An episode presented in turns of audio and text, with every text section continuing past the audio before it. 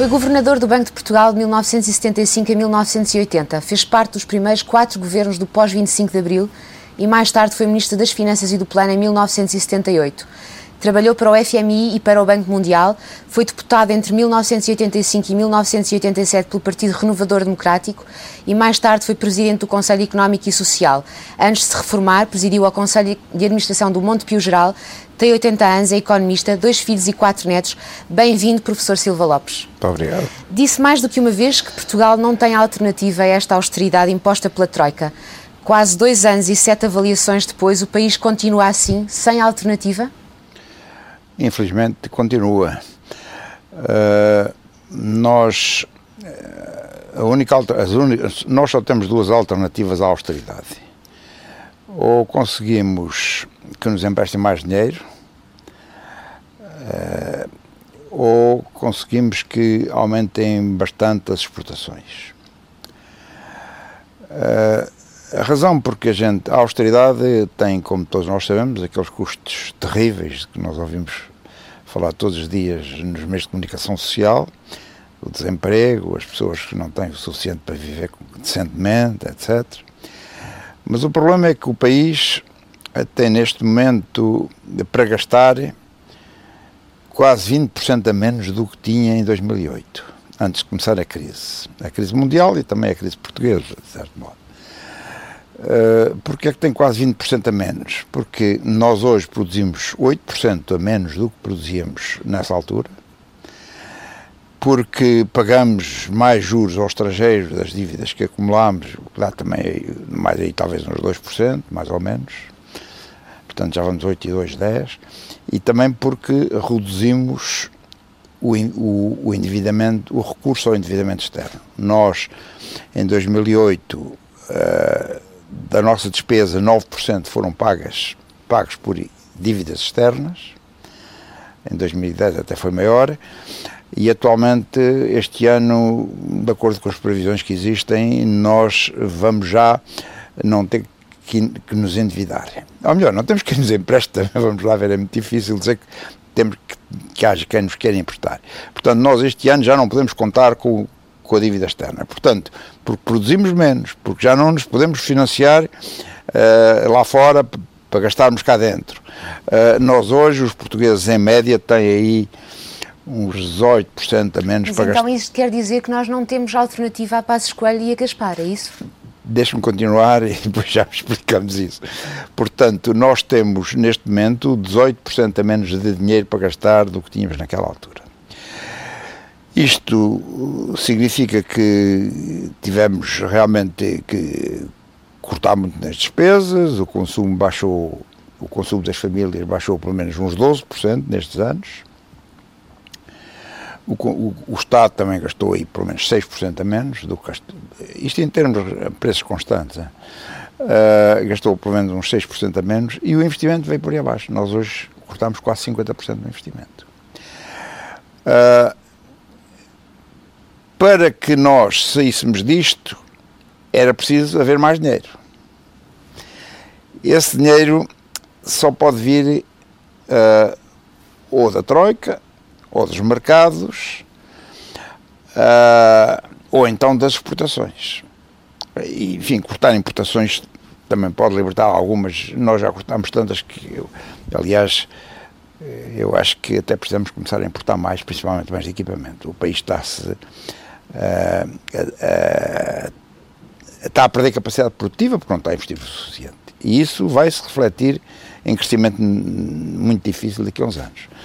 Portanto, com estas condições todas, nós não temos dinheiro e nós, a austeridade tem estes resultados desastrosos que eu mencionei, mas infelizmente eu não vejo solução. Há pessoas que dizem, ah, mas aumentem os salários, uh, aumentem os salários, o Estado não corta tanto na despesa, para que a crise não seja tão grande. Isto é bonito de dizer.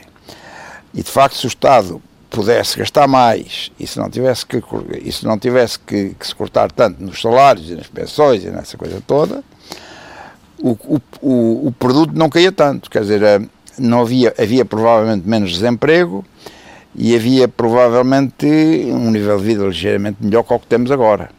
Só que a diferença é que, pois, como é que se, como é que se paga isso? Onde é que está? Vai arranjar não dinheiro? Existe, não existe então alternativa a estas é... políticas, não é? De, de, de Vamos lá ver, governo. alternativas haverá algumas. Eu, eu, não, eu, não sou, eu não sou um grande entusiasta pelas políticas do governo. Uh, porque, uh, para já, depende, o que se está a passar em Portugal depende mais do que depende mais da senhora Merkel do que do, do, seu Passos do Dr. Passos Coelho. Nós, neste momento, não temos instrumentos nem capacidade para, so, para sozinhos traçarmos o nosso destino. Infelizmente, o nosso destino é hoje traçado uh, na União Europeia, na Alemanha. A senhora Merkel é que decide se nos empresta mais dinheiro ou menos dinheiro uh, e, se, uh, e se impulsiona ou não as nossas exportações. Uma das coisas trágicas, eu digo trágicas e que me deixa devo dizer que me deixa muito, muito excitado até, é que os alemães, eh, os alemães, os holandeses, os finlandeses são os, os maus da fita da União Europeia. Uh, em vez de estarem a expandir as suas economias, têm, eles têm espaço, enquanto nós não temos espaço para, para expandir a economia, eles têm, e em vez de estarem a expandir as suas economias, não, estão também a apertá-las.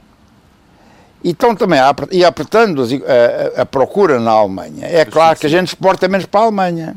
E os espanhóis também exportam menos, e como os espanhóis também exportam menos, a gente exporta menos para a Espanha, e círculo, quer dizer, este ciclo vicioso podia ser rompido se os países, uh, esses países com políticas ultraconservadoras e, e ultra restritivas, uh, que são capitaneados para a Alemanha, uh, se eles adotassem outra política, as nossas perspectivas seriam um bocadinho melhores. A gente podia exportar mais e então, uh, e quer dizer, não era necessariamente só para a Alemanha. Exportávamos mais para a Alemanha, para a França, para a, Espanha, principalmente para a Espanha, que nos está a causar problemas, porque a Espanha, como sabem, também está em situação difícil, bastante difícil, e está-nos a causar problemas a nós também. E, portanto, infelizmente, uh, nós temos esta conjugação de governos europeus nos países mais poderosos que acham que restringir é que é bom os alemães têm uma coisa que, uh, que, enfim, faz com que eles não sejam tão atingidos como os outros. É que eles têm realmente uma máquina exportadora fabulosa. Eles têm a melhor máquina exportadora do mundo. E, e, portanto, quando eles impõem austeridade aos países do Sul, aos gregos, aos italianos, aos portugueses, aos espanhóis, eles perdem mercados aqui. Mas, tem uma, como têm uma, como tem uma, uma máquina exportadora Faz formidável, ganham mercados na China, na, uh, na África do Sul, claro. nos Estados Unidos, onde for preciso. Entretanto, eles estão, este ano, vão sair com um déficit equilibrado. Com um déficit orçamental Portugal, equilibrado. E eles estão a acumular reservas fabulosas, quer dizer, porque eles têm um excelente na balança de pagamentos. Não gastam. Não gastam, exportam é claro que acumulam excedentes, que eu não sei para que é que eles os querem. Provavelmente, enfim, eu não sei se não haverá aqui algum, alguma estratégia geopolítica ou só, ou só, só este enviesamento no sentido da austeridade. Mas eu, portanto, a, a, gente tem uma austeridade que, em qualquer caso, Portugal tinha que ter austeridade, não podia deixar de ter. Mas podia ser menos grave, menos dolorosa, se a Europa tivesse uma posição mais expansiva. Portugal acaba de ganhar mais um ano para atingir a meta dos 3% de déficit. Eh, é suficiente? Ganha-se alguma coisa com mais este ano? Bem, é, pelo menos não temos de tomar medidas tão drásticas imediatamente. Agora, põe-se o problema de saber e como é que se vai pagar. Uh, porque se a gente tem um ano mais, mais anos de déficit, a gente precisa de mais dinheiro para, para financiar. A Troika não vai dar mais dinheiro. Portanto, agora há, grande, há grande esperança de que vai resolver-se tudo com o mercado. E a Irlanda fez agora uma emissão anteontem, o que é, foi um sucesso. A o Irlanda, dobro, não é? Conseguiu diga? colocar o dobro da... E, e, com uma taxa de juros de 4,5%, quem nos der. Uh, portanto, a Irlanda agora realmente teve um sucesso louco. E neste momento, a posição, tanto que eu percebo pelos jornais, a posição oficial uh, da Troika é que vocês vão também ao mercado e andam todos a fazer, anda-se a fazer o possível para Portugal vá também ao mercado, como foram os, os irlandeses com sucesso. Nós hoje temos condições, melhores condições de ir ao mercado do que tínhamos aqui há uns seis ou sete meses. Não é ao contrário do que se pode do que se pode pai dizer, alguns, de que isto que é por causa do nosso esforço, que nós somos uns alunos bem comportados, que inspiramos confiança ao mercado e tal. Não é nada disso. Então é porquê? Não é nada disso. É porque o Banco Central Europeu eh, anunciou, em agosto passado, que estaria disposto a comprar títulos destes países em dificuldades se as taxas de juros desses, títulos, desses países fossem muito para cima. E bastou este anúncio para que os investidores, os que compram dívida pública portuguesa, ou espanhola, ou italiana, uh, ou, ou irlandesa, sentissem que já não perdiam tanto, como se não tivesse esta promessa do Banco Central Europeu. É que o Banco Central Europeu nem sequer precisou de comprar, bastou, bastou dizer que estava disposto a comprar. E este sucesso da Irlanda deve-se a isso. Deve-se ao Banco Central Europeu. É verdade que a Irlanda também está com melhor imagem do que nós, uh, bastante melhor, embora, eu para dizer a verdade, Acho que há aqui algum enviesamento. Mas, mas nós, portanto, agora a grande esperança é que Portugal vá ao mercado e que tire lá o dinheiro suficiente. Eu cá porque sou um bocado cético. Porquê? Uh, uh, não acredita que, que, Portugal consiga? Depende, depende daquilo que for a posição do Banco Central Europeu. Uh, portanto, de qualquer maneira, os nossos, os nossos juros ainda não estão nada parecidos com os da Irlanda. Nós, os nossos juros já desceram muito, os juros de 10 anos chegaram a andar chegaram a andar acima dos 10% e agora andam, salvo rei, por volta dos 6%, uh, eh, mas ainda são altos, o país não tem capacidade de pagar taxas de juros destas. Eu, portanto, continuo convencido que nós continuamos a ter um problema grave de financiamento externo. O facto de termos este período maior... Uh, Acha suficiente este um ano? Não, eu, eu acho que a única solução, a única solução é conseguir aumentar a exportação. E isso não conseguimos, volto a dizer, porque a Europa está em recessão. Uma recessão criada pelos alemães. Nós assistimos a uma ligeira recuperação agora em janeiro dos valores das exportações, pois, mas, isso... mas, no final do ano passado as exportações caíram. Uh, caíram. caíram. Uh, acha que foi ali aquele caso pontual no final do ano e que de facto as exportações não vão sei, voltar eu, a recuperar? Eu acho que isto, a gente não Ou acha deve... que o motor gripou não, de vez? Não, vamos lá ver, eu não posso pronunciar sobre aquilo que acontece num mês.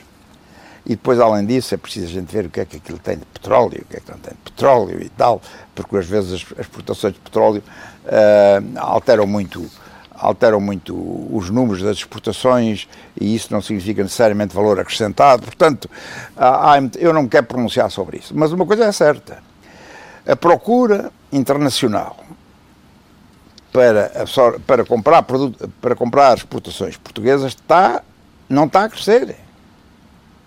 Na Europa, nós exportamos eh, quase 70%, ou à volta de 70%, vai para a Europa. E se a Europa não está a progredir, nós não conseguimos vender. Nosso... Portanto, o problema é só esse. A gente vai lá, eu, eu acho que a gente tem que. A gente devia fazer aí o dia do exportador e homenagear os exportadores portugueses, porque é graças a eles que isto não está pior. A nossa exportação, uh, devo dizer que para mim foi a única. Eu sou muito pessimista por natureza e de uma maneira geral, ultimamente, tenho-me enganado no, no, meu pessimismo para pior, ou melhor, porque tem sido pior que aquilo que eu prevejo, mas nas exportações foi um bocado melhor. Embora também não seja um milagre, vamos lá ver, a nossa exportação uh, cresceu um bocadinho menos que a irlandesa e, a nossa exportação, e que as espanholas, uh, mas vá lá, estamos a crescer, a Grécia está, está condenada que não consegue aumentar as exportações, e nós, felizmente, estamos a aumentar qualquer coisa. Temos estado a aumentar. Agora, continuaremos eu espero que sim, mas, mas não, não ponhamos muita esperança nisso, porque a gente não está a investir nos atores exportadores. Pois, como diz o Pires de Lima, as exportações não vão salvar as empresas, não é? Não vão salvar, mas são elas que as mantêm. Se elas não vendem no mercado interno, se elas não vendem no mercado interno, o remédio é exportar, não. Se aquela exporta é abaixo do custo. Se, baixo, se é abaixo do custo, não salva. De outra forma, salva. Tem que últimos... ser mesmo. As exportações é que podem salvar a economia. E é que estão mesmo assim a evitar que seja muito pior. Nos últimos dois anos, o país anda a falar da escolha entre austeridade e crescimento. Há quem diga que é possível conciliar as duas coisas, há quem diga que não. Uh, já falámos aqui do papel da Europa, que é um papel importantíssimo nesta crise, uh, mas a verdade é que nestes dois anos, a Europa conseguiu, por exemplo, juntar dinheiro para salvar a banca, para recapitalizar os bancos. 700 mil milhões de euros foi quanto a Europa conseguiu juntar para uh, recapitalizar a, a, banca europeia. Já para o crescimento uh, parece que não há dinheiro. É, daí, é essa a mensagem que vem da Europa. Enfim, se excetuarmos o CRAN, que é um instrumento habitual e que já existia, uh, parece que não há dinheiro para investimento, para, para apostar no crescimento. Uh, isto é um erro? A Europa devia apostar em investimento claro público, por exemplo? Claro que devia. É por isso que eu digo que eu sou muito crítico das políticas restritivas da, da Europa. Quer dizer, não só os do país que devia ser a locomotiva da Europa, que é a Alemanha, mas também a maneira como eles influenciam a própria Comissão Europeia. Veja que o orçamento da Comissão para o apoio aos países eh, mais atrasados, mais pobres, este ano o orçamento foi reduzido. Os alemães e os ingleses, pela primeira vez na história da, da, da Comissão Europeia, quando aquele orçamento da Comissão devia ser aumentado, e aumentado grandemente para poder lançar projetos de infraestruturas e projetos, uh, enfim, que animassem o investimento, o, o, crescimento. Em vez de fazerem isso, cortaram. Uh, e, portanto, vamos lá ver, eu não sou contra, não sou daqueles que criticam o auxílio que tem sido dado aos bancos, porque se nós não dessemos auxílio aos bancos, se os bancos fazem a vida, a gente não sabe o que é que era, como é que funcionava. Não funcionava nada. Portanto, é preciso aguentar os bancos. Lá se, se, devia ter posto mais limitações e tal, admito que sim, por exemplo, essa coisa da transação, o imposto sobre as transações financeiras tem-se andado aqui a pisar ovos, ainda não, parece que já está mais ou menos a caminho, mas ainda não está introduzido, os ingleses não querem, enfim, essa coisa do costume, o, aquela limitação dos, dos, dos vencimentos dos, uh, dos, banque, dos banqueiros, dos grandes banqueiros, também já está a caminho, pelo menos na Europa continental. Enfim, agora, tem-se demorado muito tempo com isso. Mas, mas, a, a, mas apoiar a banca é, infelizmente, necessário. Mas, por exemplo, aquela ideia que se tem discutido e que, enfim, não está morta, de haver um seguro de depósitos europeu, em vez de ser nacional, uh, os alemães não querem. E não querem por razão muito simples, porque eles acham que o dinheiro deles não é para estar a socorrer os bancos portugueses, ou coisa parecida, embora os bancos portugueses que já estão em dificuldades por causa das políticas deles. De maneira que a gente assim não vai lá. A gente assim não vai lá. Eu estou muito pessimista a Mas estávamos a falar de crescimento. Uh... Ah, e portanto eles fazem isso e não fazem nada para o crescimento. Uh, têm chumbado, chumbaram as perspectivas dos eurobonds, como sabe, era para, para alimentar investimentos, uh, restringir o, orçamento da União Europeia, não lançam, não lançam realmente projetos de aumento do investimento. O Sr. Hollande, quando foi para, para presidente da França, prometeu isso, por vistos não consegue. Uma coisa uma coisa também é, é, eu posso parecer muito anti-alemão, eu não quero ser nada anti-alemão, mas uma coisa é certa. O Sr. Hollande foi para lá com umas promessas e teve que baixar a bola. De antes a Europa era conduzida basicamente pelo eixo franco-alemão. Hoje a Europa é conduzida só pelo eixo alemão. Mais nada.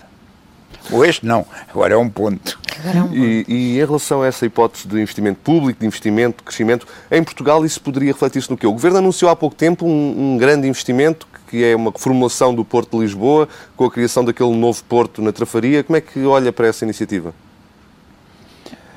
Bem, eu neste momento queria era investimentos nas empresas portadoras. Uh, se eles dissessem que havia uma grande fábrica portuguesa ou estrangeira, um grande, os grupos nacionais, os grandes grupos económicos nacionais, não investem nada na exportação. Eles pensam em ganhar dinheiro, mas é dinheiro que não ajuda a economia. Antes, pelo contrário, se eles investissem na exportação, a gente não tem investimentos na exportação. Lá que a gente precisa que os custos dos transportes, por exemplo, a linha de caminho de ferro uh, para a Europa a partir de Sines, uh, parece uma boa ideia, acho muito melhor do que a ideia que havia do, do TGV, uh, porque isso pode realmente facilitar a exportação, com os custos dos portos de Lisboa, dos portos portugueses, quer dizer, quer o de Lisboa, quer o de Leixões, que esses custos baixem, também é necessário. Se isso implica fazer já um porto, ou será ser mais tarde, eu devo dizer que já não sei. Agora, o que eu sei é que os custos do Porto de Lisboa são altos e, em parte, será por causa dos estivadores, mas para aquilo que me dizem, não é só por causa dos estivadores. Há ali outros negócios uh, metidos que eu não sei se estão a ser combatidos como O que é que quer dizer com isso? Que quer dizer que há os concessionários. aos concessionários daquilo, a gente não sabe bem, eu, quer dizer, eu isso dizer, mas eu não tenho certeza, que uh, não há ali um sistema muito transparente, nem muito, uh, enfim, nem muito barato. A economia nunca caiu tanto num ano uh, desde 1975 como em 2012, 3,2% de queda do PIB. Estamos numa espiral recessiva, conforme diz o Presidente da República? Há muito tempo. Uh, portanto, não é preciso chegar, não é preciso estar o ano à espera, já se sabe isso. Portanto, Cavaco tem razão e não Passos Coelho. Mas, mas, mas, é, mais, é mais claro. Então veja o seguinte, ano passado o, o governo tinha projetado um determinado crescimento pós impostos. Mas depois, como a economia afundou, a receita fiscal também, também baixou. E, portanto, o déficit foi maior que o que, tinha, o que, estava, que o que tinha sido previsto inicialmente e, portanto, foi preciso cortar mais, mais despesas. E cada vez que, que se cortam mais despesas, provoca mais recessão, uh, menos receita fiscal há, mais necessidade há de cortar despesas outra vez. Isto é um círculo vicioso, um círculo recessivo ou vicioso, eu, uh, que se via desde o princípio, quer dizer, aliás, sempre existiu assim em toda a parte. Concorda com Portanto, esta... essa coisa de dizer que não havia círculo é completamente falso. Há uma teoria, realmente, dos economistas ultraconservadores que diz assim, quando a gente corta na despesa, baixa-se o déficit, inspira confiança nos mercados, os mercados uh, e os mercados uh, investem mais. Uh, investem mais. Isto é uma fantasia. Isto é um raciocínio fantástico. Não está aprovado em parte nenhuma. O que está aprovado é cortar nas despesas ou aumentar os impostos. Faz recessão. Isto, isto, isto... Concorda com a forma de, de, atuar do Presidente da República, com a forma discreta, com o silêncio de Cavaco Silva, ou acha que ele deveria ter tido um papel, ou deveria ter um papel mais interventivo? Uh... Eu devo dizer, isso é uma questão de política sobre a qual eu não, não me quero pronunciar. Mas disse várias vezes que um dos principais problemas de Portugal é o da falta de líderes. Uh, disse pois. em entrevistas passadas, Cavaco digo, e Passos Coelho, uh, os dois principais líderes do país, fazem parte do problema de Portugal neste momento?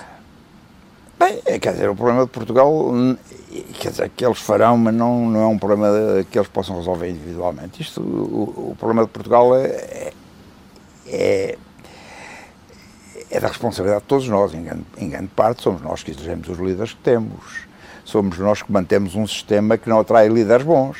Quer dizer, é as pessoas deste país, as pessoas mais capazes, e, e nós conhecemos alguns, que seriam grandes líderes políticos, mas eles querem ganhar dinheiro. Quantos indivíduos aí há na, na a ganhar dinheiro na atividade privada que podiam ser bons líderes que não quisessem ganhar dinheiro. E a atividade política é cada vez menos atrativa, é isso? Claro. Ainda por cima, como só serve para levar, para levar em pontapés, como se eles sozinhos é que tivessem as culpas as culpas estão em todos nós. Estamos, estamos, estão em todos nós que nós queremos pensões altas, queremos salários altos, não queremos que nos cortem os salários, não queremos que nos cortem as pensões. Por falar em pensões, como é que, uh, qual é a sua opinião sobre este recente movimento dos pensionistas indignados, liderado por Filipe Pinhal, ex-administrador do Banco Comercial Português?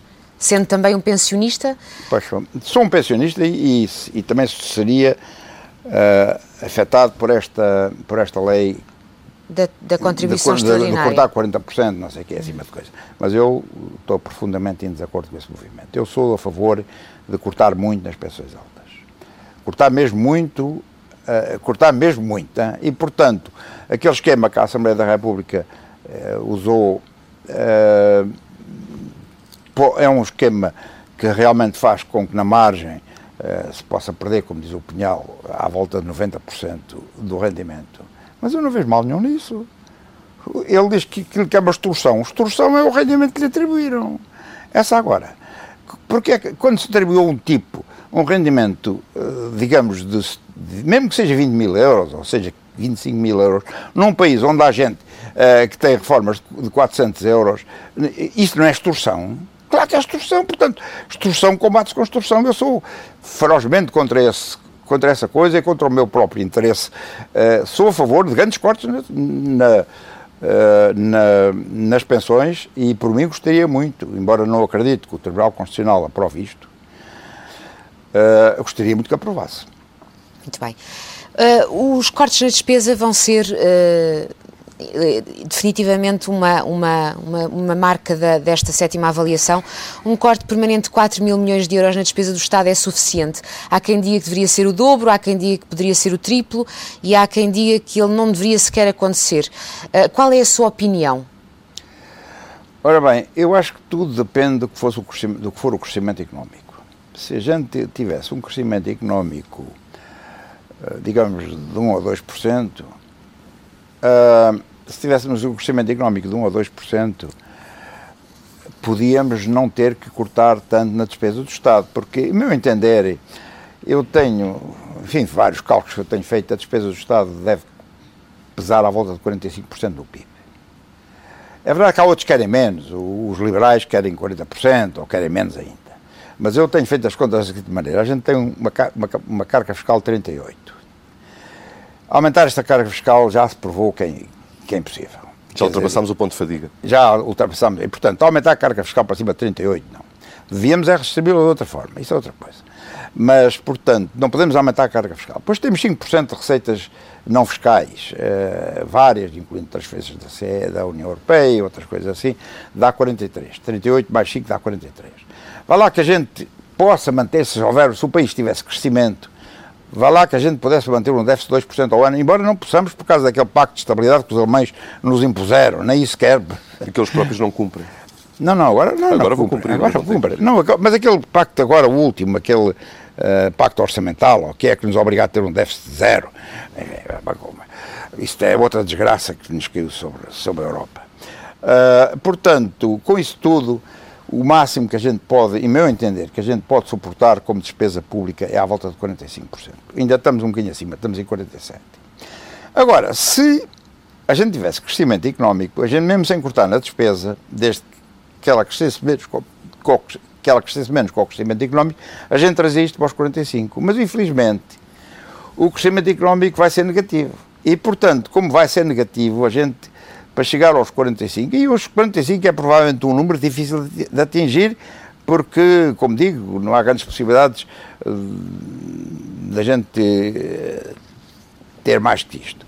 Uh, a gente tinha tem realmente que cortar na despesa. Eu acho que vamos ter que cortar na despesa. Mas 4 mil milhões é suficiente? Não lhe sei dizer, depende da perspectiva do crescimento económico.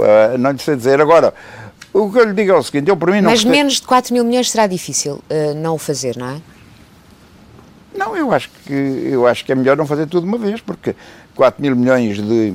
4 mil milhões uh, causa um efeito recessivo à volta de 2% do PIB.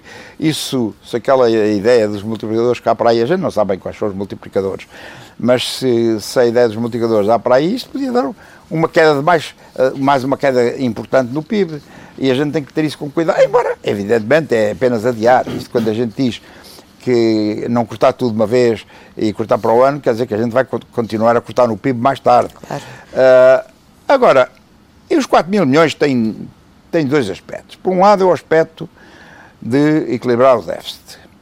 Uh, e outro aspecto é realmente de acabar com ineficiências do Estado. Serviços públicos não são necessários, uh, remunerações às vezes excessivas em alguns domínios, etc. Agora eu não acredito que isso... Mas sabendo, mas sabendo que a uh, grande parte da despesa do Estado está uh, em prestações sociais e na saúde e na educação, uh, provavelmente os cortes serão sobretudo não, nessas a, áreas. a história é que não vai haver maneira de fazer cortes sem ser nos salários.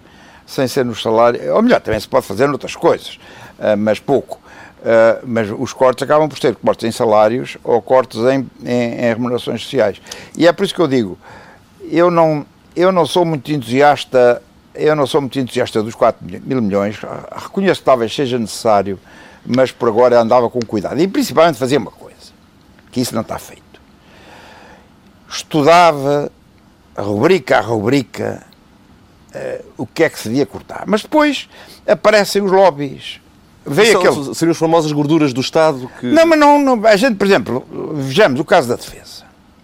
Há quem sustente que a defesa podia ser cortada em, em, em um terço, que as despesas da defesa podiam ser cortadas em um terço, porque o nosso país gasta mais com os outros e tal. Mas depois veio os militares a dizer, não, nós não gastamos mais com os outros, arranjam para lá umas contas a, mostrar que não ganham mais com os outros. Bem, esclareça-se isso. E essa área, na sua opinião, é uma boa candidata a cortes? não é por, por causa do poder do, do, problema dos grupos de interesse. O grupo de interesse militar é muito forte, como o grupo dos professores. Os professores queixam-se e tal, que já foram cortados muito, e tem razão. Mas, quando lhes dizem, quando dizem que há muitos, que há, o, o número de professores por aluno é grande em Portugal, já, já, já baixou bastante mas continua a ser maior que a média da OCDE. Eles vêm protestar, ah, não, porque há os bibliotecários, há isto e aquilo, e nos outros países não há. Estude-se isso. Eu acho que é preciso estudar. Agora, há casos em que a gente realmente tem despesas acima do que os outros países têm. Quer o nível de remuneração, por exemplo. Se a média de remuneração, suponhamos, de, uh, de, um, de um chefe de partição em Portugal é 20%, é 20% acima do PIB per capita, isso noutros países é 10%, quer dizer que o português está relativamente bem pago. Esse tipo de estudos existe para algumas áreas em, em, que a gente pode ver isso, ou outras em que não há. Eu, portanto, acho que é preciso fazer estudos profundos sobre esta matéria. Este e depois é, pô-los à discussão, eu não vejo mal nenhum, em que os militares e os, e os, e os, e os professores e, os, e, e, outra gente e os funcionários da TAP e essa gente toda, uh, uh, que não vejo mal nenhum em que eles contestem isto. Agora, isto tem que ser estudado, tem que ser é um com tema, é, é, um tema sem dúvida polémico. No início do ano foi divulgado um relatório do FMI que aconselhava ao Governo a cortar brutalmente na despesa com salários dos funcionários públicos e com pensões. Um documento polémico que criticou, na altura criticou, uh, o Paulo Silva Lopes, seu filho, foi um dos autores deste estudo. Já teve a oportunidade de discutir estas conclusões com o seu filho? O que é que lhe disse? Não, não, não. Eu, eu não discuti. O meu filho teve cá realmente nessa missão. Ele trabalha no Fundo Monetário Internacional e está em Washington. Mas esteve cá nessa missão e nunca ele discutiu isso comigo. Nem eu com ele, porque aliás é contra, é contra o, o dever de sigilo a que ele está obrigado.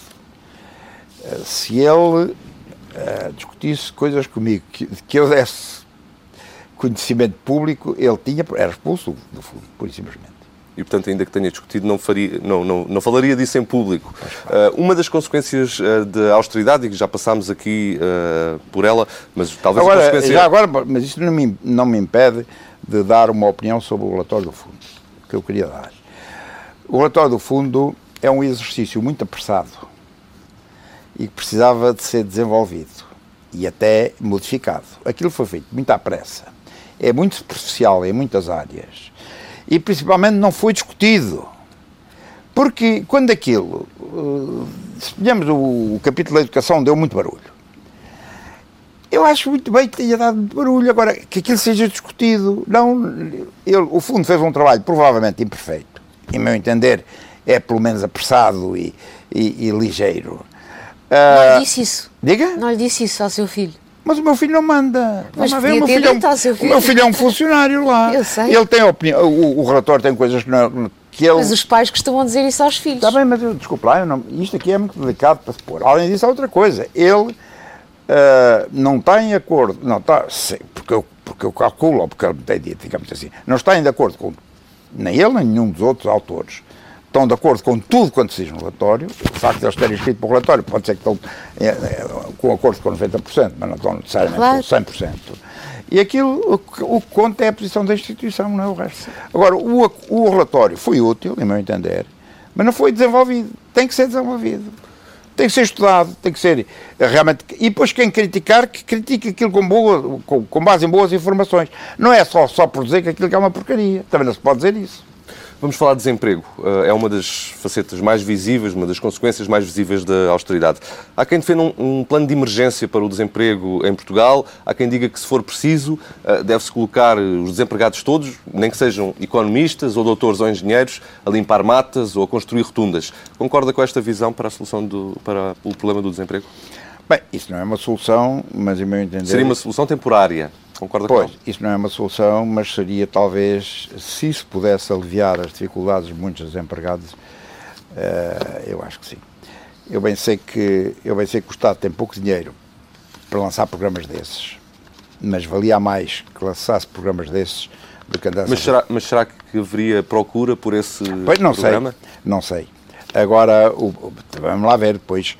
Eu bem sei que que o indivíduo que, que é engenheiro e roçar mato uh, não fica bem, mas se, ele, se aquilo for a forma dele temporariamente uh, dele temporariamente uh, diminuir as suas dificuldades, porque não? Uh, eu, eu acho que um programa desse devia ser ensaiado. é claro, uma base puramente voluntária. não é por dizer uma coisa, ah, você só vai se não sei o quê. mas se isso pudesse servir Portanto, um, indivíduo está desempregado, tem direito ao subsídio de desemprego, continua a receber o subsídio de desemprego. Se ele optar por ir para uma coisa dessas, hum, podia-se dar uma coisa qualquer hum, um pouco maior com o subsídio de desemprego e tal. E também, vamos lá ver, e um engenheiro podia ser necessário lá para organizar as equipas de trabalho, para fazer o planeamento daquilo, etc. Portanto, aquilo, quando a gente diz, uh, no, no, no, isso não significava necessariamente que o engenheiro, a melhor aproveitamento do engenheiro num programa desse fosse pelo orçamento com os outros como os, de, como os analfabetos. É um, era um problema de ver. Mas eu acho que sim, acho que um programa desses que era, era útil, embora numa base puramente voluntária. O Primeiro-Ministro. E, uh... e, para isso é preciso dinheiro, volto a dizer, há limitações orçamentais. Não, não, mas valia a pena tirar outros sítios por, por aí. Uh, o Primeiro-Ministro lançou uh, novamente a polémica sobre o salário mínimo, uh, dizendo que numa situação como esta, em teoria, a diminuição do salário mínimo é que promoveria o crescimento, embora ele tenha sublinhado que não era isso que estava planeado fazer. o, que se deve, o que é que se deve fazer ao salário mínimo numa situação de recessão como aquela que estamos a viver? Bem, se a gente acabar com o salário mínimo, os ultraliberais defendem o salário mínimo nós vamos retirar uma proteção essencial aos trabalhadores uh, pouco qualificados. Há países na Europa que têm, que não têm, mas a maior parte têm. E os que não têm são países muito bem organizados, são nomeadamente os países escandinavos, porque têm sindicatos fortes, têm uma sociedade mais, mais, mais como é que dizer, mais coesa, e aí eles não têm porque não precisam. Não precisam. O mercado funciona bem e é regulado. Exatamente, porque não precisam. Agora, num país como o nosso, e aliás o salário mínimo é necessário. Por outro lado, uh, eu não penso, e acho que há estudos nesse domínio, mas eu não estou assim muito especializado neles, que uma, baixa, uma redução do salário mínimo aumentasse o emprego ou, ou, ou reduzisse muito o desemprego. Uh, quer dizer, há muitas empresas que conseguiriam sobreviver se lhes cortasse, se o salário mínimo fosse reduzido em, em 5% ou 10%. Eu estou convencido. Há uma pode ter alguns efeitos, mas os efeitos são negligíveis. Portanto, eu acho que o argumento de que reduzir o salário mínimo uh, ajuda a criar emprego, não, comigo não pega. Mas, uh, tenho, e, tenho, uma última, tenho uma última questão, o nosso tempo está mesmo quase a terminar. Mas deixe-me só concluir uma coisa. Diga. Uh, por outro lado, aumentar o salário mínimo também é difícil, porque as empresas estão com aquela dificuldade toda. Mas eu, pessoalmente, defendo que, embora haja necessidade de, de, de baixar salários, e muitos, em muitos setores não era no mínimo. E o mínimo, manter o salário mínimo no valor nominal que está atualmente, já implica uma perda da volta de 2% por causa da inflação. E, portanto, eu acho, eu acho que não se devia, que até se, eu até acho que se devia aumentar o salário mínimo, embora só em 2%, o máximo. Peço-lhe agora uma resposta tão sintética quanto conseguir para a última pergunta que uh, tenho. Há poucos dias uh, vimos o Presidente do Parlamento Europeu uh, dizer que, por causa da crise e do problema do desemprego, e sobretudo do desemprego jovem, a Europa estava a arriscar-se a perder uma geração. O que lhe pergunto é, e em Portugal, estamos também a falar de uma geração perdida? Estamos a perdê-la já em grande parte os imigrantes, eh, eh, os jovens, muitos jovens qualificados estão a sair do país, vão, falta, vão fazer cá falta. A gente qualquer dia quer bons profissionais em Portugal e eu estou a trabalhar na Inglaterra ou na Alemanha, não sei onde. Portanto, já estamos a perder. E, por outro lado, os jovens eh, que aos 18 anos, não arranjam, ou, ou, melhor, depois de saírem da universidade, não arranjam um emprego, vão perdendo qualificações Portanto, realmente eu concordo com essa frase. É uma, é uma tragédia, é uma tragédia e merece, e merece estudo. Agora, a gente tem problemas com os jovens desempregados, mas também temos problemas com os velhos, com os indivíduos de 50 anos para cima desempregados, porque também nunca mais arranjam emprego. E também temos problemas com os indivíduos entre os 20 e os 50 que têm filhos para criar e não têm dinheiro para ajudar. Uh, mas é que a gente tem, o, o desemprego é, um, é mal em todas as áreas. Eu nem sei onde é que ele é pior. mas nos jovens, evidentemente, que é o futuro é uma parte importante. Doutor Silva Lopes, obrigado. Muito obrigado.